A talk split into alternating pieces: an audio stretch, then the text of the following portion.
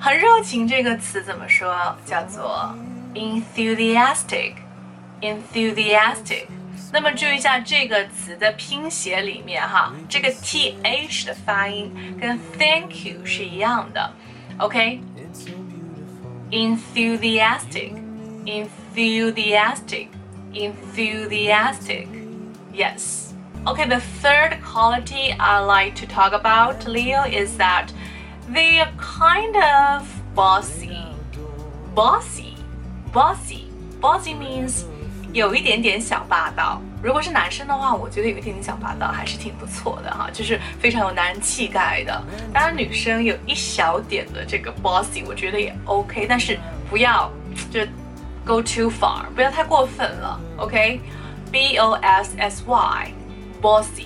Bossy 人的特征呢，可能就是会经常的让别人帮他做一些事情哈。做领导可能需要这样特质吧。从某种角度来说，从某种角度来说是一个好的哈。Yes，bossy，b o s s y，bossy 有点小霸道了哈，像女生都会有一点点强势了。OK。